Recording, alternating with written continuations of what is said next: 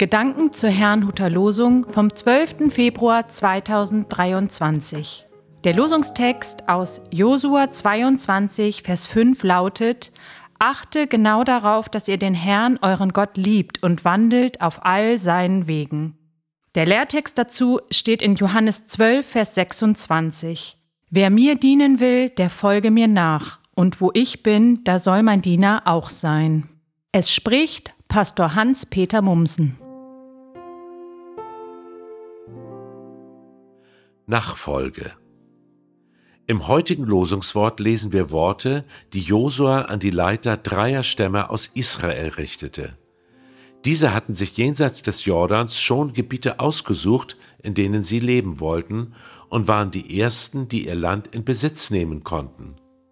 Trotzdem verpflichteten sie sich, mit ganz Israel weiterzuziehen und so lange zu kämpfen, bis jeder Stamm das ihm zugedachte Land eingenommen hatte. Nachdem das alles geschehen war, durften die Stämme Ruben, Gad und der halbe Stamm Manasse in ihr Land jenseits des Jordans zurückkehren. Zuvor betonte Josua aber noch ihre Treue und gab ihnen ein mahnendes Wort mit auf den Weg. Sie sollten nicht vergessen, Gott zu lieben und auf allen seinen Wegen zu wandeln. Im Lehrtext lesen wir etwas Ähnliches. Jesus Christus fordert dort diejenigen, die ihm dienen wollen, dazu auf, ihm nachzufolgen und seine Nähe zu suchen. An diesen beiden Aufforderungen können wir recht gut den Unterschied zwischen dem Alten und dem Neuen Testament erkennen. Josua forderte die Verantwortlichen auf, Gott zu lieben und in seinen Geboten und Vorschriften zu leben. Sie sollten also die von Gott gesetzten Grenzen nicht überschreiten. Jesus hingegen beginnt seinen Satz mit Wer mir dienen will. Er stellt es also den Menschen frei, ihm zu folgen. Wenn wir Jesus Christus folgen, ist unser Fokus auf ihn gerichtet.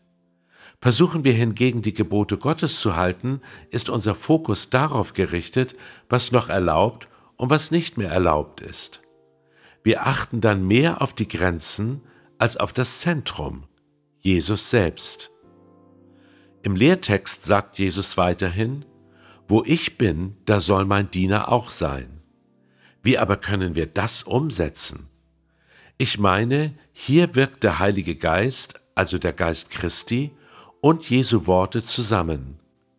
Sein Wort lesen, darüber nachdenken, mit ihm im Gebet reden und darauf warten, ob uns etwas wichtig wird, so können wir uns von Jesus Christus leiten lassen und so wird Nachfolge spannend.